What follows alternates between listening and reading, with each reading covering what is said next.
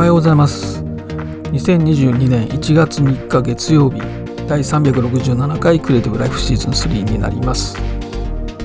昨日のポッドキャストでホリデーセールのお話をしたんですけどもあの Epic Games Store で Tomb Raider 3作品これ全部無料になってますと。さすがにこれは驚いてる方が多かったようで。だって3つ買ったら1万円超えますからね。それが無料ですから。1月7日、えー、午前1時まで。1月6日というふうに考えた方がいいですね。無料ですからね皆さん是非あのまだやっていないやりたいと思ったけどやっていない例えば4000いくらしますからね。そういう方は是非ダウンロードダウンロードしなくても無料なんで今買っとけばいいと思います。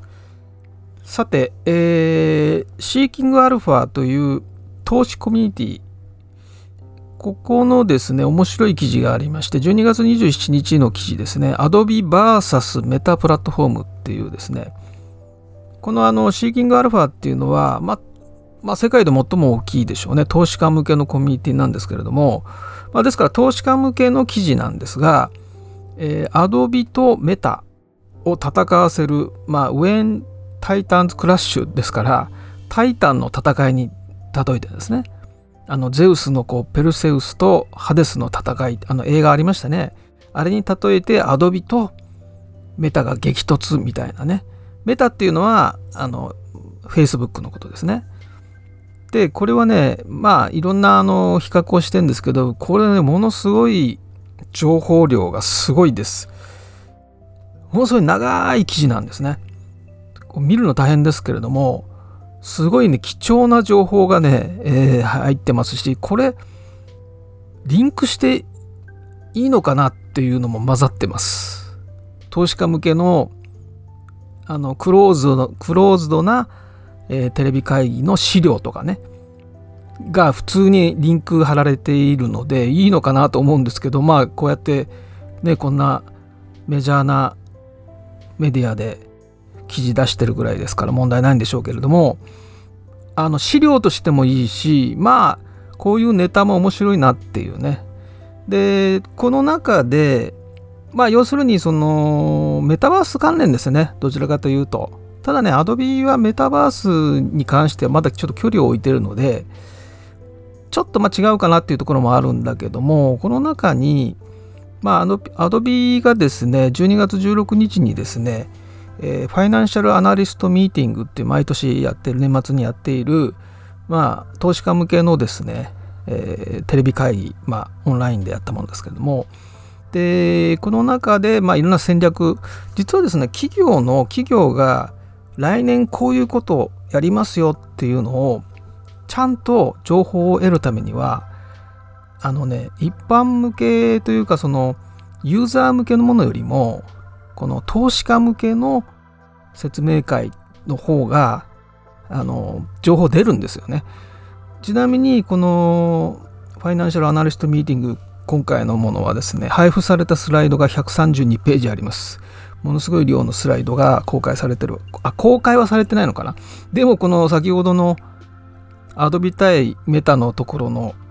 記事の中にそリンクありましたけれども、だからまあダウンロードはできるんですが、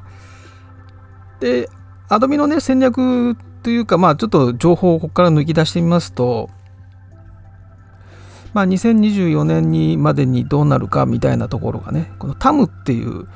指標、まあ、トータルアドレサブルマーケットだから、まあ、ある市場で獲得できる最大のマーケット規模。まあ、クリエイティブクラウドに関しては2024年までに、え約630億ドル、630億ドルというふうに予測を立ててます。でそのうちの、えー、そのプロ向けプロフェッショナル向けのだからクリエイティブクラウドのサブスクリプションとかアドビストックとかね。そういったプロ向けのところは250億ドル。そして、えー、プロではないクリエイター。プロではないだから非専門家のマーケットというかそのそこの部分は310億ドル。プロよりもプロプロではないクリエイティブ活動の方が大きい。310億ドルと250億ですからね。ここがねすごい大きくなってるんですね。で残りのこの70億ドルっていうのは、まあ、趣味でやってる人とかね。一般の消費者っていうことなんですけれども。でちなみにこの Creative Cloud の、えー、このセグメントのですね Creative Cloud プロのプロ向けの部分のこの新しい成長ドライバー。これは 3D そしてえー、没入、まあ、没入型だから immersive experience と呼ばれている、まあ、Adobe は AR をやってますけれども、3D&I っていうカテゴライズしていますけども、で、そういったもの、それから、えー、今回あのフレーム IO を買収しましたけれども、Web ファーストのコラボレーションツール、つまりブラウザー上で、えー、使えるコラボツールですね。こういったものが成長ドライバーになるとまあ、成長ドライバーっていうのは成長を牽引する新しい事業とか商品のことですけれども、まあ、ですからこのプロ向けの、えー、領域っていうのは、まあ、新しい、えー、こういった 3D とか AR とかねそれから Web ファーストのコラボのツールプラットフォームこういったものを、まあ、成長ドライバーにしていくんだけれどもそれでもまあ250億ドルと。でそれを上回る310億ドルの領域っていうのが中小企業の社員さんとか学生とかねまああのデザイン制作部ではない、まあ、マーケターとかね。そういうプロではないクリエイター。プロではないんだけどクリエイター活動してる。そういうマーケットが増え大きくなってると。いうことで、えー、まあですから予測としてはプロ向けを上回ってるっていうことですよね。でこれはもう間違いないかなっていう感じがするんですよね。それは Adobe 以外の企業を見てみてもねやはりあのプロだけを対象にして伸ばしていくにはちょっと限界が来てるのでプロがあ現にそのプロ以外の人たちの作るもののつまりデザイナーがいない企業でウェブサイトを作ってるのはそのプロのウェブデザイナーではなくてまあね、一般の社員なわけですから、えそういった人たちが使うツールが非常に進化してるわけです。キャンバなんかが代表的なものですけれども膨大な素材テンプレートそして、えそれを選んできてくれる AI がバックグラウンドで動いていて間違ったデザインをさせないっていうのが今のそういったそのプロではない人たちが行っているデザイン活動のツールですからね。だからそこはもうどんどんどんどん大きくなっていくのは間違いないだろうということですね。で、えー、クリエイティブクラウド全体、アドビ全体は2050億ドル、アドビのタムですね。クリエイティブクラウドが630億ドル。あ、だからドキュメントクラウドが320億ドル。で、その倍のだいたい630億ドルが Creative Cloud。で、さらにその倍が Experience Cloud 1100億ドル。だからエクスペリエンスデジタルマーケティング、マーケティングオートメーションの部分がバカでかくて、で、その半分ぐらいが Creative Cloud。で、さらにその半分ぐらいが Document Cloud みたいなものの構成で、えー、全ての TAM が2050億ドルというような数字を、まあ、出していますけれども、え、クリエイティブクラウドエクスプレス、プロではない人たちが使うクリエイティブクラウドエクスプレスには、えー、この間買収したコンテントキャルという、えー、その SNS に投稿する担当者を決めたりスケジューリングしたりっていうタスクを自動化する、え、クラウドのソリューションですね。これをエクスプレスに持ってくるっていうことをこの中でも言っているので相当プロではない人たちがもうマーケティングの方もオートメーションでですからえー、だから間違ったダサいデザインをさせないっていうところが、まあ、大きなメリットですねこれを使うというのが。今まではいくらテンプレート綺麗なテンプレートがあってもね選ぶ側が間違ったらダサくなるわけでねでそういうものが多かったと思うんですがそういうのは減ってきてるということですよねちなみにあのビハンスっていうアドビのクリエイターの SNS のどのぐらいユーザー数がいるかっていう数字も出ていて大体約2900万人という数字が出ています。まあ、そんなに多くないけど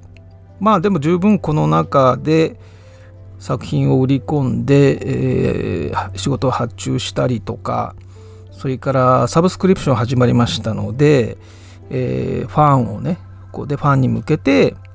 サブスクで作品を公開するっていうことも十分まあ3000万人ぐらいいたら十分かなという感じがします。でメタバースに関しては、まあ、距離を置いてるわけですね今のところ 3D&I のカテゴライズは AR なのででまあアップルもね今年その AR グラスを出すんではないかというふうに言われています。今年の末か来年かですね。でまあ多分その操作系メガネに操作系のものはなくて、えー、まあ Apple Watch とかね iPhone で操作するようなものでっていうことだと思うんですね。Google も実はえー、昨年の6月にですね、えー、スマートグラスだから AR グラスですね。をやっているカナダのノースを買収しています。これがまあ将来のピクセルグラスになるんだと思うんですね。これも AR ですよね。でだから Adobe も Apple も Google も今のところやっぱりアンビエントコンピューティング現実社会にスマートグラスなどを通して情報を映し出して人々の生活の向上を目指すっていうね。バーチャルではないんですよね。アンビエントコンピューティングの進化系っていうところを目指してるのが Apple であり Google で Adobe もどちらかというと今はまだ AR と、まあ、ただね Apple は VR の技術特許も出してますし VR 系のね企業も買収してますし、えー、ただねどうでしょうね。まずまあスマートその VAR グラスみたいのは出るかもしれませんけども VR は難しいんじゃないかなというのはまずそのお手頃価格のその技術的に中途半端な製品って Apple まず出さない。 Apple ブランドではね出ませんからね。VR ゴーグルっていうのはすごい時間かかるんじゃないですかね。あとその VR に最適化された App Store のね構築。もちろんその VR 版の App Store っていうのを構築しないといけないし VR コンテンツを揃えないとダメですよね。コンテンツなしでハードウェアを出すっていうことはないと思うので相当 VR は時間かかるんじゃないかなと思いますね。まずは AR じゃないかなっていう気がしますけれどもね。Apple Watch との親和性高いですからね、AR は。だからまあ、そういった製品の相乗効果っていうのも考えたら、うーん、メタバースっていうのはちょっとゲーム以外ではあんまり考えにくいかなと。もちろんゲームはね、あの、Google も Android で VR ゲーム、Apple も VR ゲームをやるでしょうしゲーム分野ではもちろんあるんですけどもどうでしょうね。やっぱりその世の中を変えるっていうところのやっぱり出発は AR じゃないかなっていう気は今のところはします。まだちょっとね私も情報全部集めてるわけではないですけどそんな感じがしますね。ですからまあ Adobe もメタバースっていう最近まあこのね資料の中にもメタバースっていう言葉は出てくるけどそこに対してどの子のっていうところまでは触れてないんですよね。ちょっと距離を置いてるという感じで。だからどうですかねメタバース。あだからね先ほどの記事はね結局 Facebook はもう VR でいくっていう感じでね進んでるわけですよね。でだから AdobeVS メタプラットフォームズっていうことのこういうまあちょっと挑発的なねまあ投資家の人たちにまあ年末の記事ですからね。まあちょっとしたあの読み物的なもの。まあ資料情報としてはすごい有益ですけれども。まあ気楽に読めるようなあ気楽には読めないからこの分量は。ものすごい長文になってますので。是非あのシーキングアルファの12月27日の記事なので興味ある方はもしこのファイナンシャルアナリストミーティングの貴重なこのスライド132ページの、えー、これをご覧になりたい方もこの記事にリンクがあります。ただリンクの数膨大なので、えー、ちょっと探すの大変だと思いますけど。まあでもあのメタバース私も興味があるので注視していきますが、えー、まあ仕事としてやるのはやはりオムニバースの方ですね。企業向けの産業メタバースの方ですけれども